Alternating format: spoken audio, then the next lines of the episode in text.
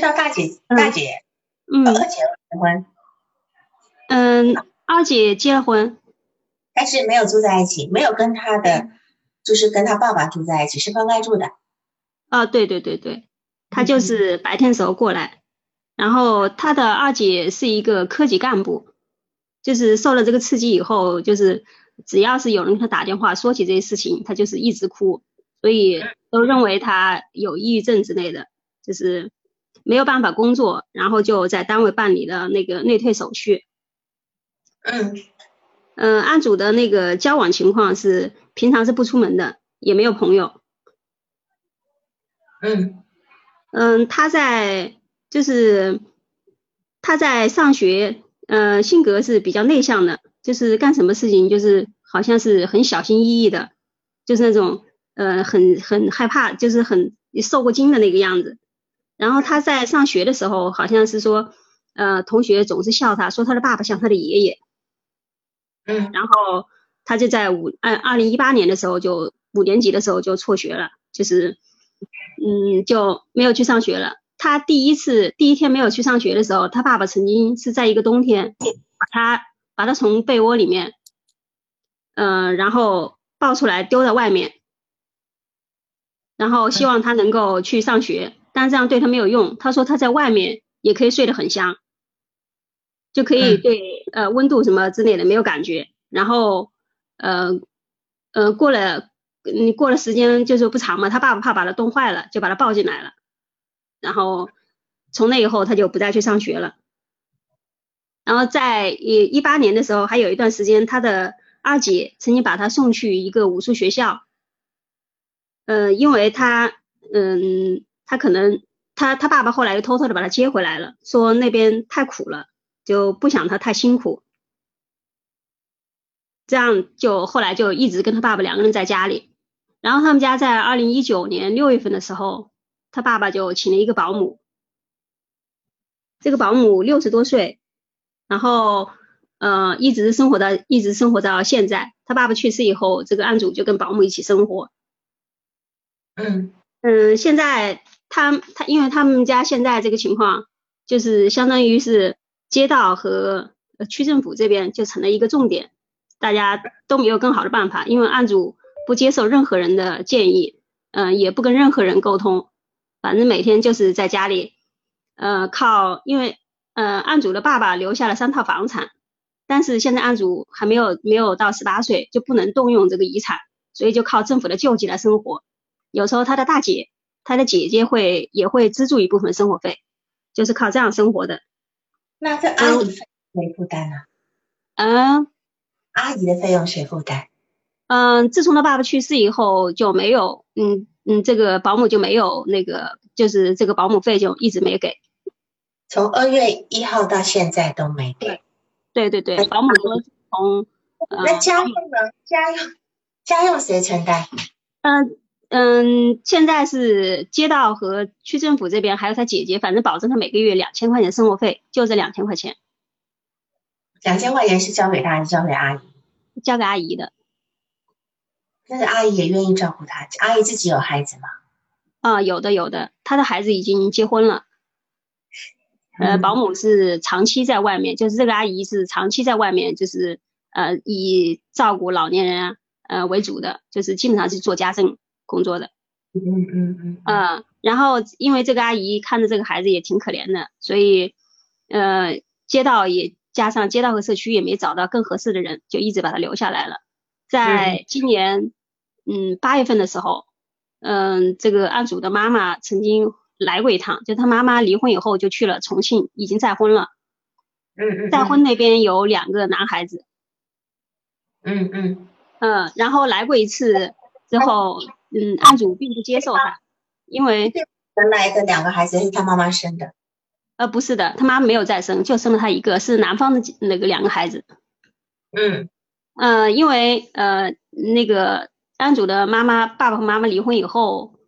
嗯，他的爸爸就经常在案主跟前说他妈妈的一些不好的话，就说他妈妈离婚以后就跟人家结婚了呀，不管他呀，那边又有两个孩子呀，呃，什么之类的，就是给给案主就是印象里面就是他的妈妈非常不称职的。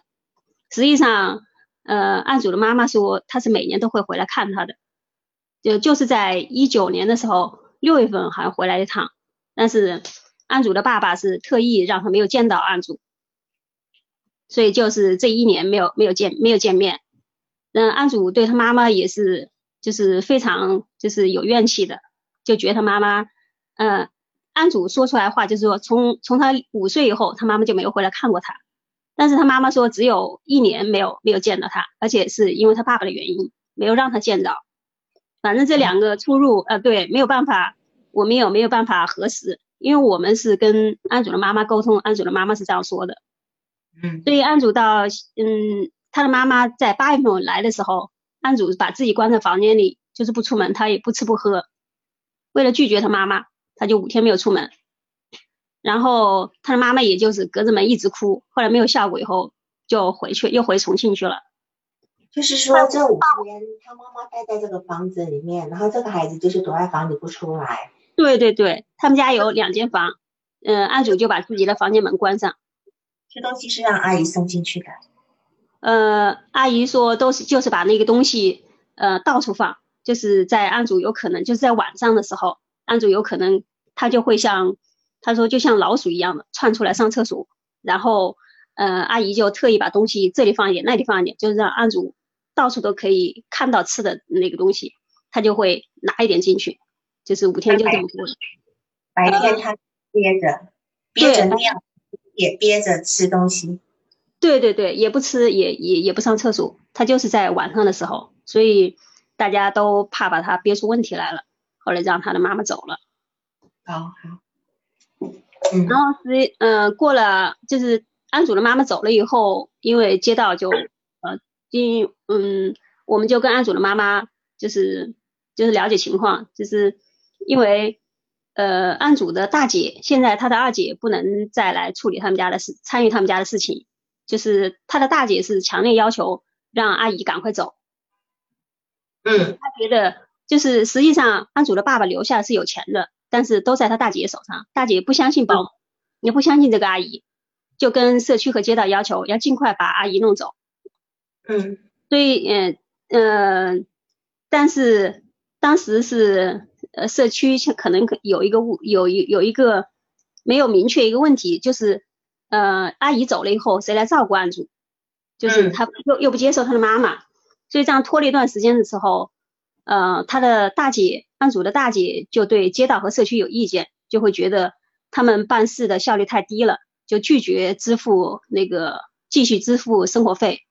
嗯，所以现在就是，嗯，后来我们就跟案主的妈妈就沟通，就是说，如果案主接纳他情况下，他可不可以自己过来？因为之前他妈妈过来是要带案主回重庆去的，他妈妈是这样的一个用意，就说直接把他带走，但是案主是拒绝见他。后来我们就。跟案主的妈妈沟通以后，就问他可不可以到这边来，就是先培养感情，然后如果后期案主愿意再跟他走，再带他走；如果不愿意跟他走，也可能看看有没有另一个方案。后来他妈妈说同意过来照顾他，这样我们就跟街道建议，就是说，呃，这个阿姨走了以后，就是他妈妈愿意过来照顾他，先培养感情。这样呢，呃，阿姨在这边就做案主的工作，就是劝他接纳他的妈妈，要不然他后面的生活就没有办法。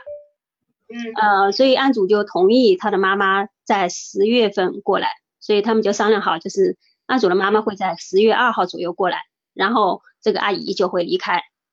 这个是他的大姐呃愿意继续处理参与这这个这里面的事情的一个呃条件，因为之前街道是做了他大姐的工作，做了很久，呃，希望他大姐来抚养这个案主。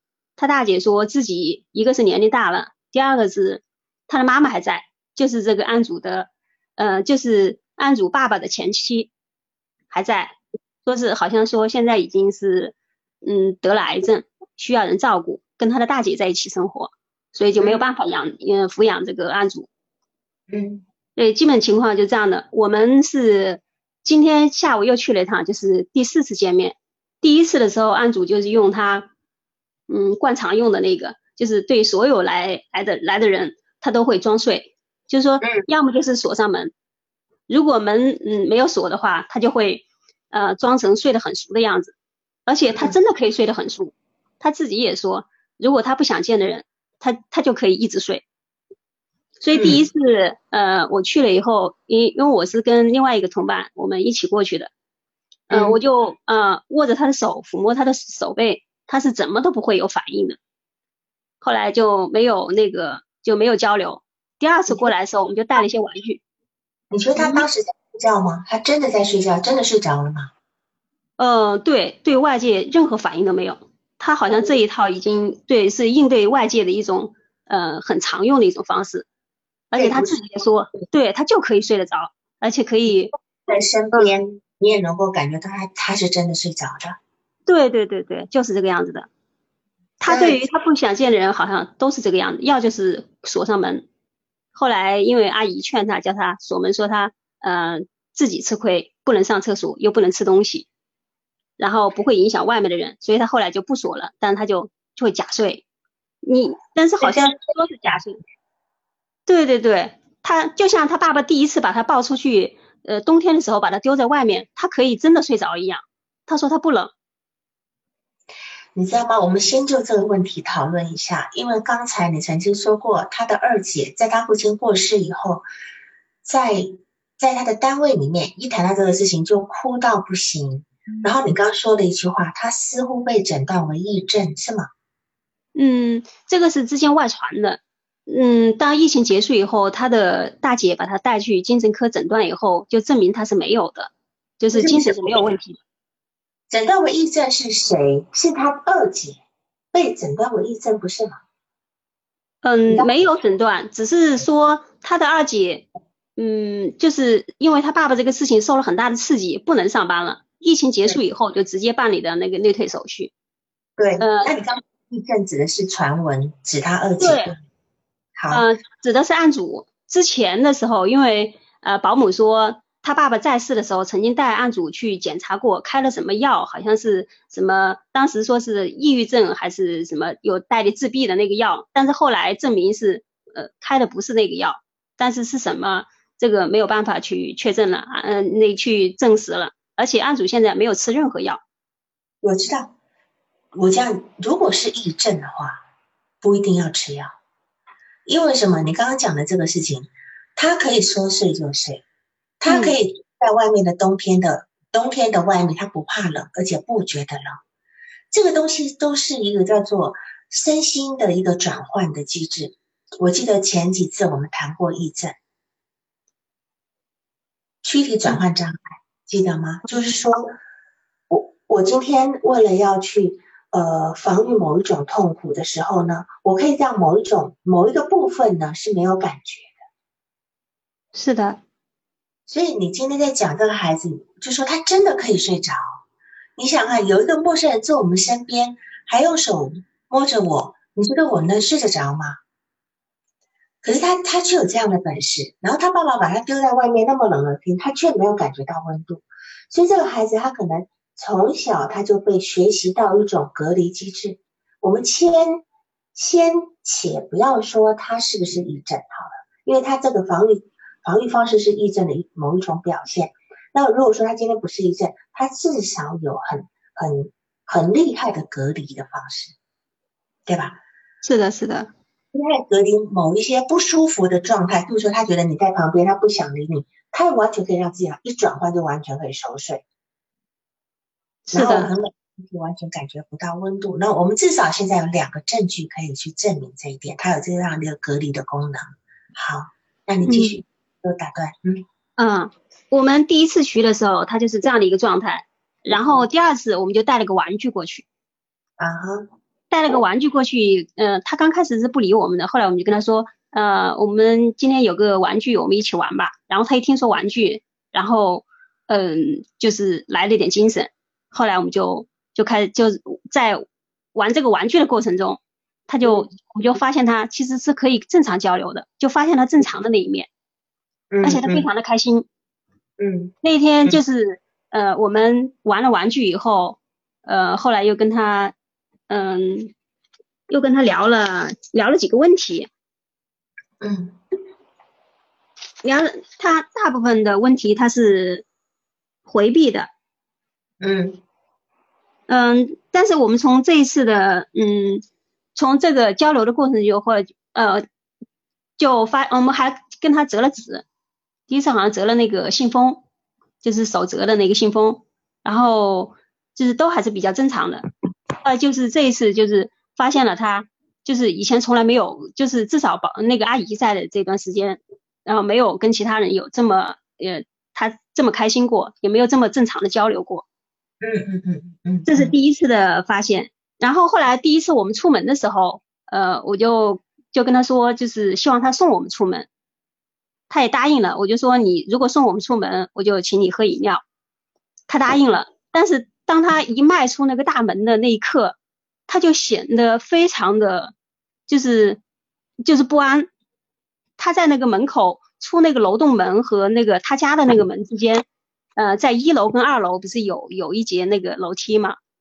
他在那里上下的走动，就是感觉就是上蹿下跳的。他会跟我们说，呃，我不出去，呃呃，有太阳，那个对面有超市，他会手指的那个马路对面，说对面有超市，就是显得非常的不安和慌张、躁动。然后后来我就跟他买了一瓶，就问他喝了什么，喝什么，就他他要了一瓶冰红茶，我就跟他买了那个冰红茶。给了他了，这是第一次。嗯，第二次去的时候，当时他还在睡午觉，然后我们进来之后，他就立马用那个床单就裹住那个从腰部就裹住下身，因为他当时只穿了一条那个小短小小短裤，就一直那么用那么长嗯嗯那个样子用用那个床单裹着自己。刚开始的时候他是。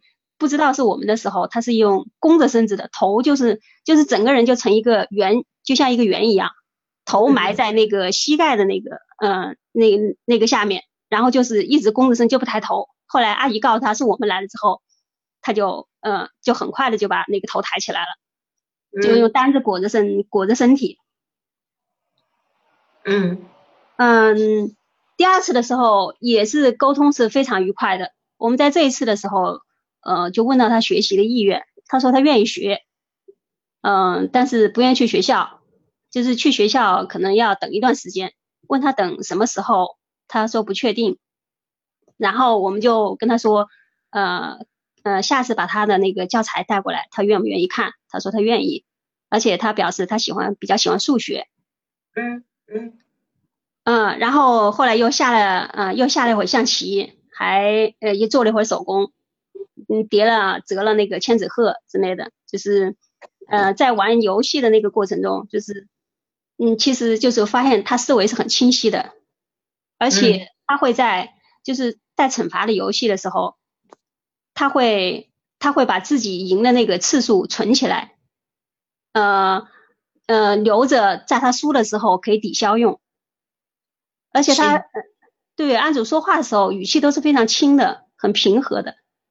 一直都是这个样态度，然后下象棋，我们有时候会试探他是谁教你下的象棋。其实我们都知道，他一直都跟他爸爸在一起，肯定是他爸爸教的。但是他尽量的避免去说爸爸这两个事，提他爸爸的事情。嗯，偶尔的时候，对，因为他爸爸去世的时候是阿姨是没有告诉他，是在半年以后才告诉他这他爸爸去世的事情。之前都说了爸爸去抢救了。嗯嗯嗯嗯。这边，然后，嗯，你曾经在这个报个案里面用一个字来形容这个案主，就是说他在玩这个游戏的时候，他他是很有心计的，对吧？是的，是的。你用这个“心计”两个字，指的是他会去怎么样，是吧？嗯，嗯，对他会在这个方面，你就显得比较，嗯。他有也是比较有心计的。他第一个是，嗯，比如说我们是在手上画一些猪头呀，或者是手表呀。他跟我们在玩的时候，嗯，他赢了之前是，呃，谁输了就立马就在谁手上画。到他赢的次数是多一些的。当他赢的多一些的时候，他就会他就会去，呃，想办法，就是会想一些其他的就是。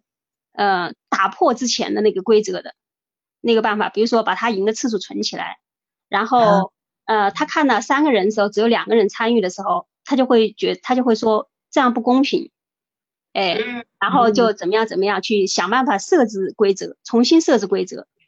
是，所以他很需要赢，对吗？嗯，我们其实我们没有感觉到他需要我们，只是觉得，呃，这个时候我们走进他了。嗯，我说他很需要，不是需要你，他需要赢的。哦，是吗？是你是这种感觉吗？他不能输对吗？他会设计各种的规则，然后想办法让自己的赢的机会多一点，对吗？嗯，他设置规则不是为了让他多赢一点，是是为了让对让当时在场的人都能够参与进来，而且在呃惩罚这个环节上，他也会跟我们去讨论，就是怎么样惩罚比较好，然后他也会看人来设置惩罚的内容，他会根据不同的人设置不同的惩罚内容。所以，在从这个玩游戏这点来看，他他今天是一个非常有思想的孩子，对吗？对对对。好，那么加上他也是一个非常有很在意公平性的，他内心有一把尺，他很在意公平的问题。但是你今天的形容词说他有心计，就表示说他会在最大的范围之内做出对自己最有利的部分，就是说只要是合理的范围之内。他会去做出对自己有利的部分，对吗？对对对，是这样的。那么我们来讨论，一个孩子都这么退缩了，他这个心计从哪里来？因为今天我今天如果是一个抑郁症的孩子，他根本不会有心计，他都完全放倒的哈。那么你今天用这个形容词的话，其实是很有意义的。你今天并不是来访者说了某一个词关键词，而是今天是咨询师说了这么一个关键词，就说他比较有心计。那么这是你一个很直觉的反应情，这个反应情我们就要拿来考虑了哈。这可能是他的生存策略，这个来访者一直以来的生存策略，当然也可能是认同他那个非常年迈的父亲的做法。他父亲大他六十六六六十六岁，六十六岁，他父亲大六十六岁，所以这也是他父亲一直，因为他父亲为什么年纪大了？年纪大了，只有出没有进，所以他的父亲在他认识他父亲的时候，他父亲可能就是一直在小心的算计当中。那么他在这个地，在这个氛围里面长大，他其实也会认同他父亲的这一种做法跟想法。这是我们理解案主，因为他其实这个案主说真的，他什么都没有，他只能用仅有的资源去给自己创造最好的条件。那么同样也体现在这个游戏上面，因为他太他不能输，他太他没有筹码可以输，对吧？他今天如果没有存一些东西起来，是没有办法去倒扣的，所以他要把他赢的机会留下来，这是我们对于来访者的一个理解，这样子。嗯，所以他防止以后输得很惨，所以他会用来抵消这些惩罚，对吗？好，这是你上面写的。他攒着那些赢的次数，嗯，那么我们怎么来理解来访者的行为呢？就说这个孩子他事实上并不在意现实的犒赏，但是就比如有些孩子他会他会觉得跟你跟你玩，我今天要跟你，因为我们也你你是属于社工吗？你的工作职责是社工还是什么？呃，我的本职工作是社工。呃，我是二零一七年、一六年开始学心理学，是爱好，然后一七年拿了二级心理咨询师的证。对，我说这份工作里面你做的是一份职务，就是社工。就说我相信你会碰过很多类似这样的案例，有一些孩子他根本不愿意跟你玩，他懒得跟你玩。好，你你即便上门去，他也不一定会跟你玩，他觉得我我跟你玩，他会觉得我跟你玩有什么好处？我碰过那种孩子，你要跟我谈话，那我有什么好处？就会很在意现实的部分，可是这个孩子似乎就是一个单纯的游戏就能够吸引到他。嗯，对，要把那个很童真的部分吸引出来。但是游戏里面最基本的就是输跟赢，是成年人在社会化之后加上筹码来增加刺激感的。所以成年人的输赢里面，游戏里面的输赢里面是有筹码的。但是孩子呢，他只是很单纯的，他只要赢就好了。他至于是赢什么筹码，对于这个孩子来讲其实不重要，他只是要赢的感觉。好，你的跟你拿好，然后呢还要一个陪伴玩的感觉。嗯，那么，那么其实呢，他现在因为他其实很单纯，他这个玩游戏的感觉都已经好像已经退行到很小的状态，那种啊那么很热情啊，就是你马上把他的这个动力调动起来了。有很多在那种青春期的孩子根本懒得理你，玩也懒得跟你玩，说也懒得跟你说。那么他确实能够在这样的一个互动里面，因为他太缺乏朋友了。嗯，他他在这个互动游戏里面，他要去确认自己，他要确认自己。然后呢，你今天作为一个跟他一起玩游戏的同伴，那这里面你提供了他一个一个同伴的静谧的功能，让他知道说，哦，我跟同伴在一起，我互动的结果，我有什么方法可以让自己玩得更好啊？我那怎么去安排这个游戏？我怎么去制定惩罚规则？在这里面，他其实当成是一个学习机会的，对于他来讲。嗯，你们提供了很好的机会，这样好。那接下来你你可以继续说。嗯，然后我们第三次就是按照约定就把他的教材呃带过来了，因为按照他的年龄，他应该是读八年级的，但是因为他已经辍学两年了，所以后来考虑到他的接受能力，嗯，那个教育局那边就把他的档案又调到七年级去了。然后我们就买了，跟街道沟通以后就买了七年级的教材跟他送过去。嗯呃，他他跟我们之前说的是他比较喜欢数学，但是我们把那个语数外拿过来的时候，就是跟他做了一个简单的那个介绍之后，呃，然后跟他布置了一些简单的一些学习任务。嗯呃，他他拿起教材的那一刻，他是非常急切的去翻看那个教材的内容的，就是让我们看到他有学习的这个意愿还是有的。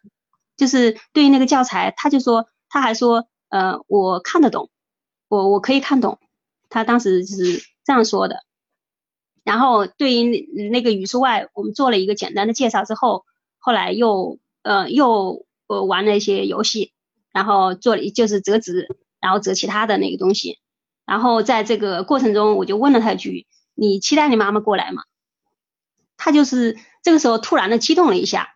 就是因为他平常语气都是非常平缓的，嗯，就是一直都是很温和的那种语调，然后突然他就激动了一一下，他就说，嗯，他那边有两个哥哥，他从来都不来看我，也不打电话，嗯，然后这个声音就让我们突然的，其实我们自己倒是愣了一下，后来我就，嗯，我我我就就是本能的我就说，那两个哥哥不是你妈妈生的，你妈妈只生了你一个。然后他就他就没有另外一个我同事就说，嗯，如果是两个哥哥，你你有两个哥哥来疼你，嗯，也很好啊。然后后来他就再不说话了。你知道吗？这话叶丽也跟他讲说，你妈妈只生你一个，她肯定是最爱你的，对吧？嗯，你知道这样子跟孩子讲话，你把天聊死了。是的，我也觉得。后来我也发现这个话说的有点。呃，怼住了吧他，后来后来过了缓了一会儿以后，我就跟他说，我说你是不是还在生你妈妈的气？嗯，他也是沉默的。对，这句话是应该呀，就是你一开始要讲的。他在讲说啊，我妈妈怎么样，生两个孩子怎么样都不来看我，那你就应该要说，看来你很生很你很生你妈妈的气是吗？你是不是希望她能来看你哈？等等这一类的话。而不是说他还是很爱你的啊，哈，那等等等等，这这个就怼住了哈，就就把对，所以你应该贴着他的感觉，因为他感觉到是被抛弃的，不管今天这个哥哥是不是妈妈亲，他妈妈的行为表现出来就是在那个地方没有过来，不管他妈妈讲的是我有来，只是他爸爸不给我看，但是我觉得他妈妈真想看他，不会看不到的，不是吗？今天他在小学读书，他到小学五年级才读辍学。小学五年级他可以到学校看，为什么不能看呢？肯定看得到。嗯，这个里面是有这样的，他们两个说的话里面是有出入的。但是因为我看他那个情况以后，就没有办法去短时间内去呃去解释。他妈妈说就是每年都会来看他，但是他就说从五岁开始，其实他他妈妈跟他爸爸就在他六岁的时候才离的婚。是，应该这样讲。也许他妈妈来看他，可是他就像这次的表现一样，躲在房间里不出来。哦，因为他妈妈的这个诚意不够，他觉得不够。你今天等我五天，等我六天，等我几天，等等等，总有一天我会出来的，不是吗？他今天是一个被抛弃的孩子，难道我连作的权利都没有吗？是吧？你今天没有看到我，你就回去了；你明天没有看到我，你又回去了。你说我什么感觉？这个孩子是我们要必须去共情他内心这个被抛弃感的部分。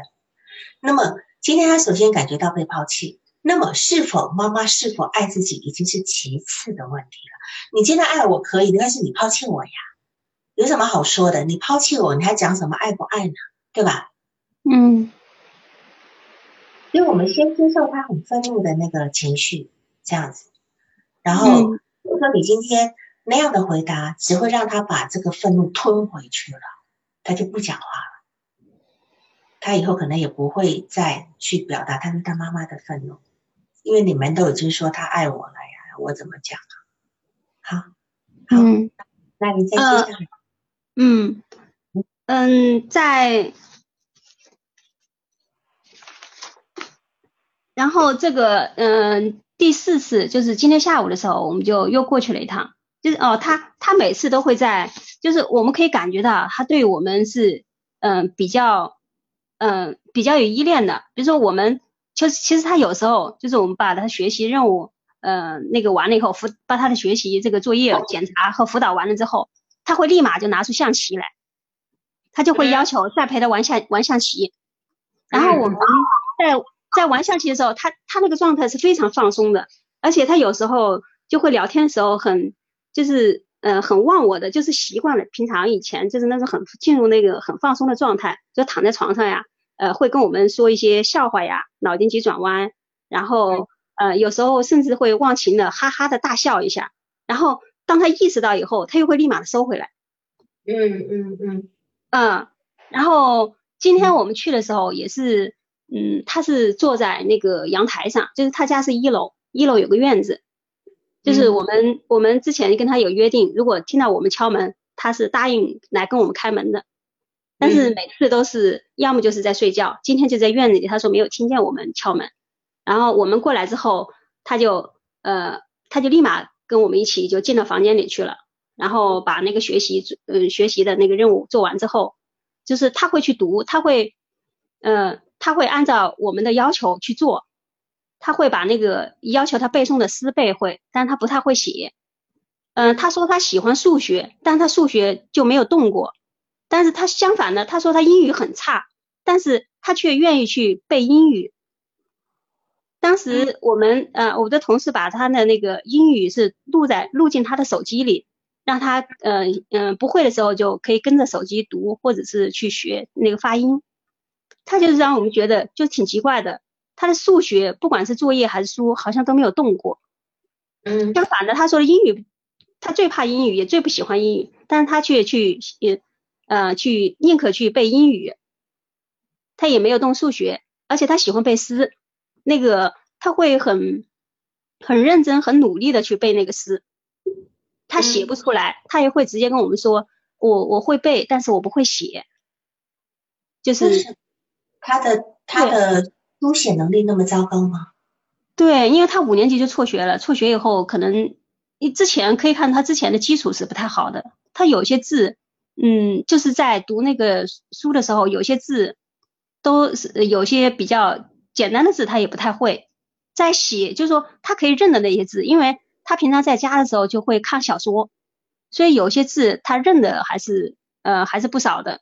但是长时间的没有动手，所以写跟读之间差距会很大，显得。是，所以这点其实是他的一个症状之一，就是他的手眼是没有办法协调控制的。嗯。是的，是的，他的他的脑神经的某一个运动神经似乎没有办法控制他的手指头去把一个字写写得好。嗯，然后我今天跟阿姨也聊了一聊了一次，就是阿姨就说她因为跟她比较熟悉嘛，她也很尊重这个阿姨，他叫阿姨叫大妈。嗯，他爸爸让他叫大妈，后阿姨说他有时候就是就感觉他的灵魂跟他的身体好像不在一起。比如说他想去做一件什么样的事情，但他做不到，就是感觉他是灵魂不附体的，就是阿姨用这样的一个词去形容他。我我我，阿姨是一个非常普通的没有医学背景的人，会讲到灵魂不附体，这个我们讲的就是一个癔症表现，不是吗？哦，对吧？我们通常就是我们讲异症的人，常常会会就有我们会讲多重人格，也也是一个异症的一种状态。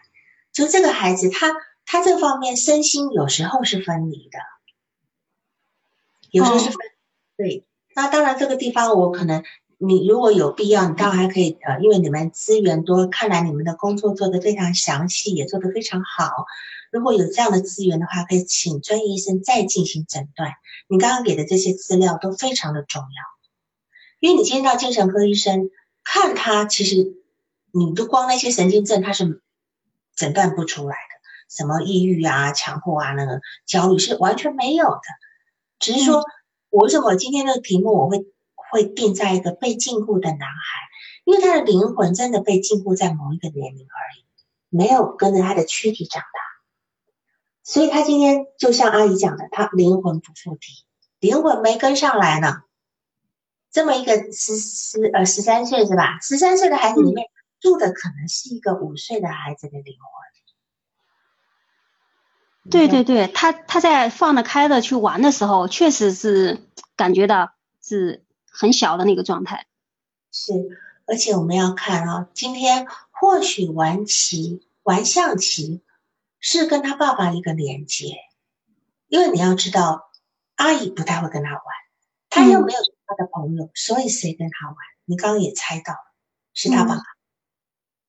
那么他只有跟他爸爸在一起是最开心、最快乐的那个状态，然后可能是一个呃玩象棋的一个连接，对吧？因为似乎他爸爸也不太管他的学习，所以他小学就是你讲的。可能他书写都不太好，甚至都可以问一下当年学校的老师有没有人教过他的。如果你们资源够的话，问他当年他的书写状态如何？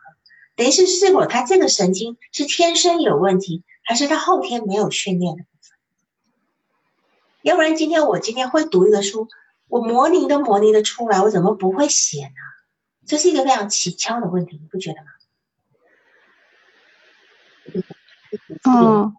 对我同事还跟他说，如果如果你你要是就是想，嗯，就是会写，可以先抄两遍，就是让他熟悉那个字，但他不愿意抄，好像就上次跟他说了这个事情，今天来看他是没有抄的，对，还是跟上次一样的那个情况。你要知道，他可能连抄的能力都没有，他今天需要的是什么？描红本，他需要描红本。给一年级小孩子写的那纸下面已经有描红的字，为什么他不去写数学？他根本没有办法用手去写，他怎么做？然后呢？今天英语的部分他能背，今天你们录了音给他，他能照听，对吧？嗯，他能够照听的部分，他就能学习。他的诗词的部分，他看得懂，他可以念得出来，他就能够学习。可是对于数学，他要去运算，他可能写不出来，这我们要考虑的部分。那这个孩子他的这个学习状态有很大的能力不均衡的部分，这是你们可以去协助他的。那对于他现在不能写的部分，你买一个最简单的描红本，让他描描看，就能够到底这个手里有多不协调。好，这是因为我现在可能这个部分并不是站在心理咨询师的位置上，但是我们毕竟要帮助一个孩子嘛。好，嗯，好，那你还有呃讲还有其他要补充的吗？嗯，没有了，现在能想到就这么多。好，因为我第一次在看到你这个案例的时候呢，我心里很难受的，我有一种很悲悯的感觉，就是说很深深的一种悲悯感觉，就是说我们有的人呢是用一生来疗愈我们童年的创伤。但有人很幸运的是可以用童年来疗愈我们的一生，对吧？好，这句话我们常听到。嗯，那么那个孩子一出生呢，他就是一个符号，他就是一个符号。这个是一个什么符号呢？一个代表家族姓氏的符号，在传统的男性社会里面是被使用的，因为他的爸爸生了两个女儿，为什么他爸爸在年纪这么大的时候还是娶他妈妈，而且是在他妈妈生了孩子，孩子三岁了以后才才跟他妈妈结婚？嗯，是也是在看这个孩子到底健不健康啊，等不等啊，等等等等等等之类的，这才愿意去承认是否他今天只被当成是一个家族姓氏的代表，一个符号进入了这个家门。然后他妈妈在他六岁的时候，五六岁的时候就就离婚了。那为什么离婚呢？他妈妈觉得这个问过，他妈妈说两个人就一直吵架，嗯，就是一直吵，吵的嗯吵的就是越来越频繁。后来又怕对这个孩子不好，影响不好，就干脆就离了。那你知道大概为什么事情吵架吗？哪一类的事？这个没有具体的问，因为是电话跟他妈妈沟通的，主要是想希望做他妈妈工作，让他妈妈过来陪他一段时间。所以我们的重点就，嗯，对，就说吵架，也许他妈妈是什么不满，就说这个男人只把我当成这个生孩子，生了孩子以后就对我只是关心孩子等等等等的，就把我当成阿姨在使用啦，是不是或者什么之类？因为毕竟他的爸爸年纪这么大，嗯。这么大了，你说还已经生了一个儿子了，他可能心满意足了。哦，或许他妈妈并没有被当很公平的被对待，等等的，所以他要马上离了婚就去就去就去结婚。那么，其实，在这样的情况之下，这个案主他身为一个男性，其实也是一个受害对象。我觉得，嗯，是的，他的爸爸在他妈妈走开以后，一直告诉。这个案主，你别跟你妈妈联络。你妈妈如果找到你了，别别跟他走，他会把你卖掉。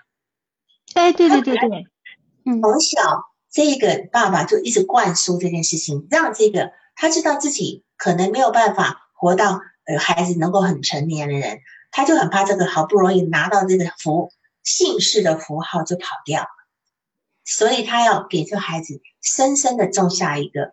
这个这个毒瘤，或是深深的种下一个魔咒，就说你千万别跟你妈妈走。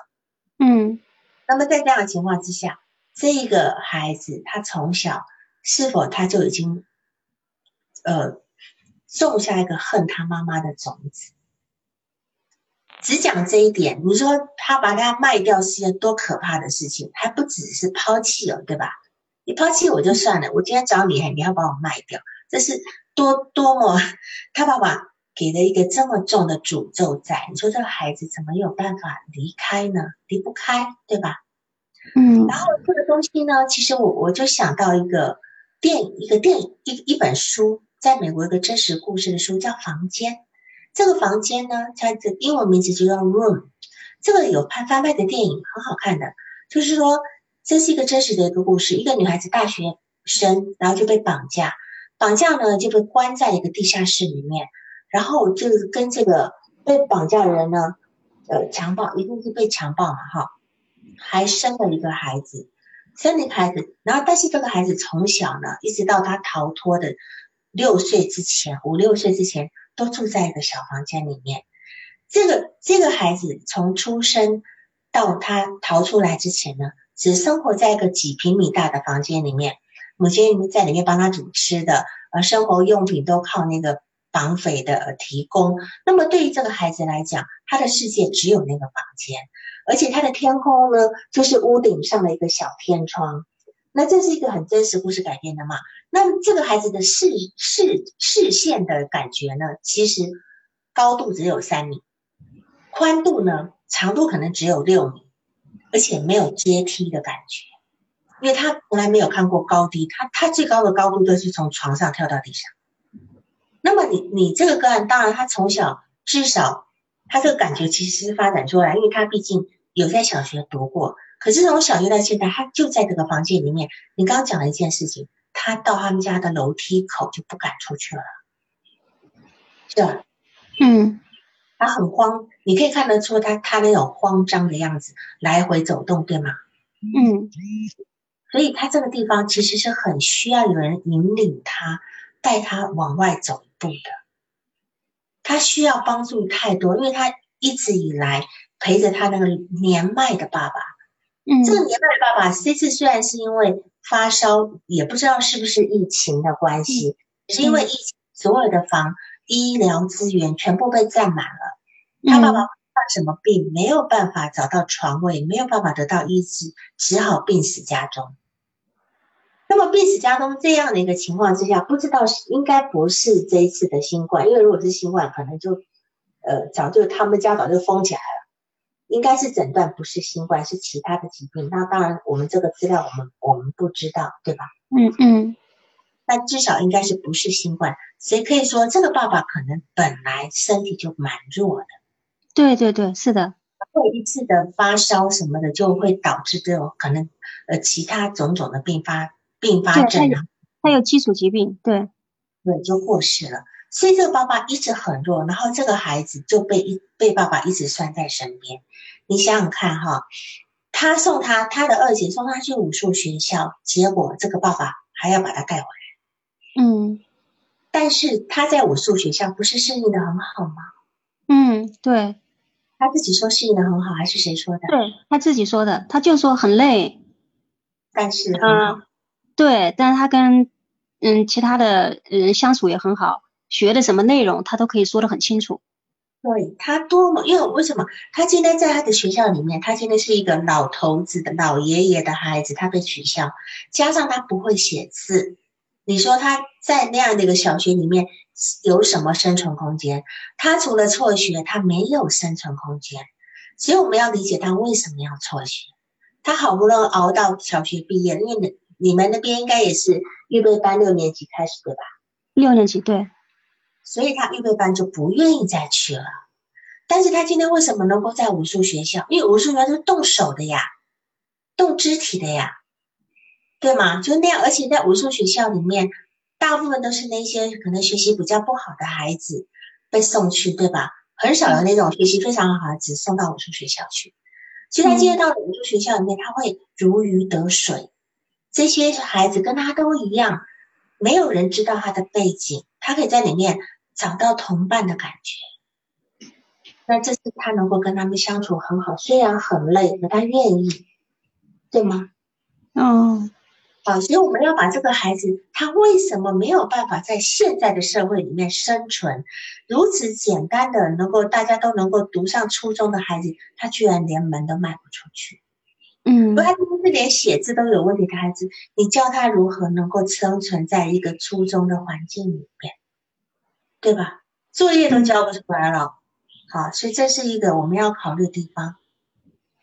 然后他妈妈来看他，五天他不愿，他宁可不吃不尿不出来。那你就让我想到一一一个歌词，就王菲那个《匆匆那年》的歌词，他提到我们要互相亏欠，要不然平衡呃什么怀念，对吧？就是说他恨他妈妈，可是他又不愿意他妈妈。跟他妈妈两清，他不愿意跟他妈妈两清，所以他会用很绝案的方式让他妈妈知道我我在躲你，我很受苦，我为了你我可以不吃不喝不尿，对吧？嗯，他用这种方式来伤害他妈妈，知道他让他妈妈知道你你你是怎么伤害我的，他只是其以其人之道还治其人之身，好，所以呃这个孩子呢，嗯。你问我说这个创伤怎么处理？我会担心，就是说他现在不仅仅是创伤的问题，因为这个创伤呢是被他隔离掉的。他从以前有很多痛苦的事情，包括他在小学适应不良的事情，他可能都用这种抑症的这种隔离的方式把它隔离掉了。这个部分如果没有处理的话，我们还处理不到创伤呢，我们还碰不到那一块。哦，对。然后，嗯，当时他妈妈生下他的时候，就是跟他的爸爸跟他们三家一口呃三口一起住，对吗？嗯，对。那他小学的那个呃小学是谁在辅导他学习？他爸爸。对他生活里面基本上只有他爸爸。他爸爸识字吗？呃，识字。他爸爸是个工程师退休的。嗯。是应应该是，而且是就是说级别比较高的，从现在这个那个来看，所以他从小学习很不好情况其实，他爸爸并没有采取一些什么措施，对吧？嗯，因为他在的时候，他爸爸可能早就退休了，对对对对，所以你你在你这边提到就是说，这你这个案主呢，他是不外出，是没有朋友的，没有朋友的。一个十三岁的孩子怎么会没有朋友呢？对吧？那这个问题我们要从很早就探讨起。六岁时候父母离婚，那么似乎他在那个家庭里面，他的二姐是这个家里的女主人，对吗？对，只有他二姐，嗯，也来来管一下他们，关心一下他们。对，所以在某一种程度上，二姐是这个家里的母亲的位置，是一个。可是这个，那么他今天小学的五年级，在五年级之中，谁出席他的学校活动？他爸爸，就是因为他爸爸经常去接触他学一些事情，他同学才知道他爸爸就是他爸爸年纪那么大，说他爸爸像他爷爷。嗯嗯嗯嗯嗯，是。所以，但是他爸爸即便这样子，也应该知道他的学习上升。他爸爸是个高级工程师，过世，呃，退休的，却没有在这个地方去处理他的学习问题。这是一件很奇怪的事，就是说，让我会想到以前古时候的人，就说，只要有个男孩就好，留在家里，即便让他抽吸食鸦片都没有关系，只要你在家里，你你承担承担一个传宗接代的任任务就够了。所以我就很不能够理解他爸爸的这种状态。啊，当然，可能现在人也过世了，我们也没有办法理解。那么他有手机吗？他透过手机上网吗？对，有有。他他不光有手机，而且他知道怎么去蹭 WiFi。因为现在家里没有交宽带费，他就每回那个信号不好的时候，他就会贴那个窗户贴得很近，他就找了一个没有密码的 WiFi 用。然后今天我问他为什么坐到院子里去了，出去了，他说那里信号好。请问你有了解他上网是干嘛吗？嗯，看游戏，呃，看小说，嗯，然后，呃，对，可以打一点简单的游戏。所以他今天是透过手机跟外界交往的。那这个他他可以了解很多东西。他在网上有跟人家聊天吗？所以他事实上能够识很多字的。对对对，他看小说。对，所以他识字很厉害的。他识字能够达到他自己的呃年龄水平都不一定，对吧？哈。对对对。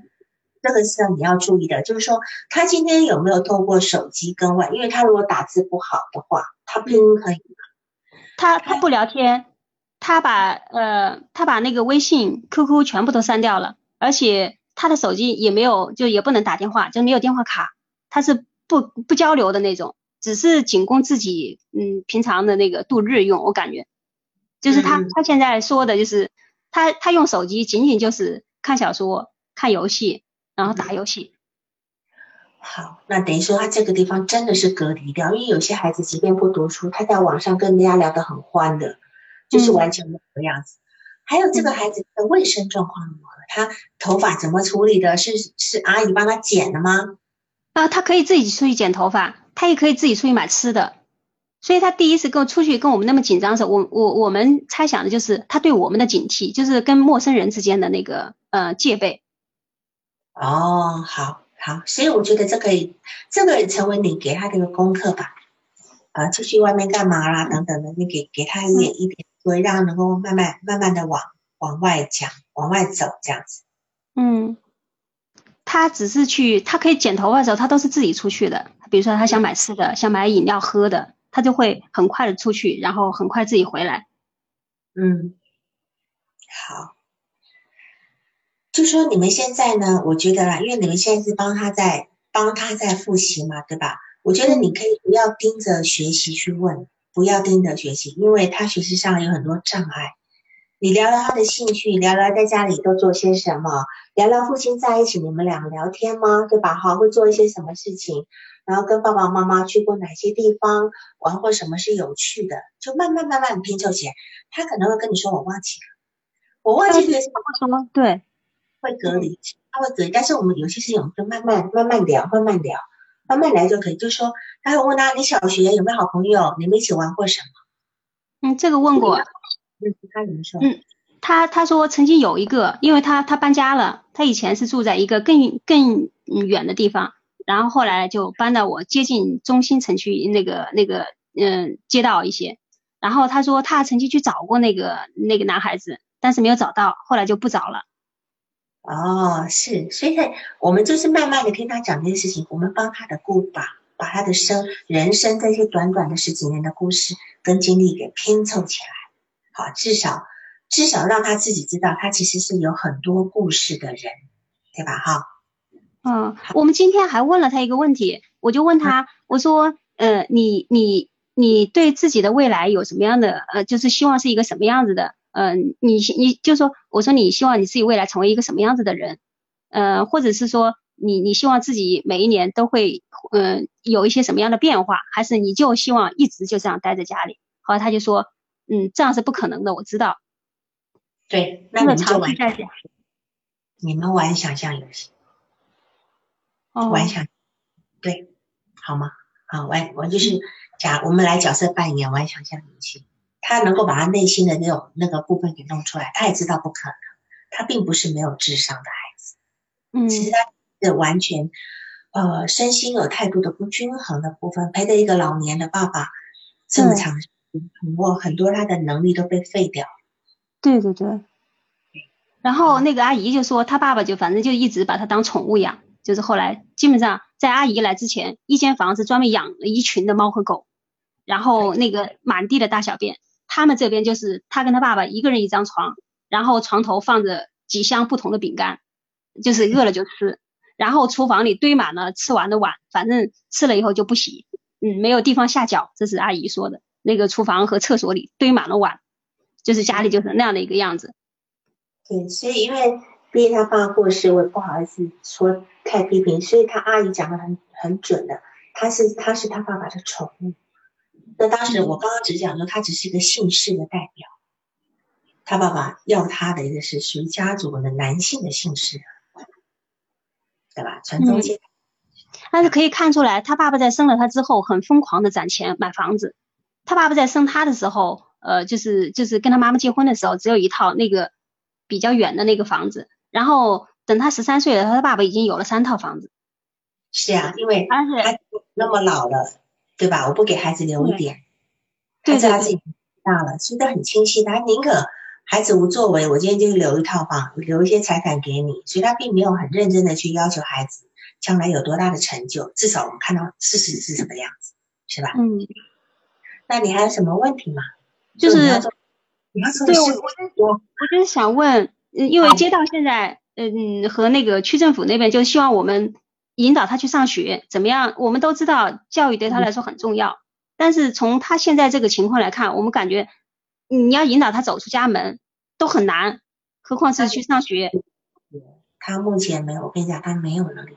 他现在如果你们越逼他，他会越退缩。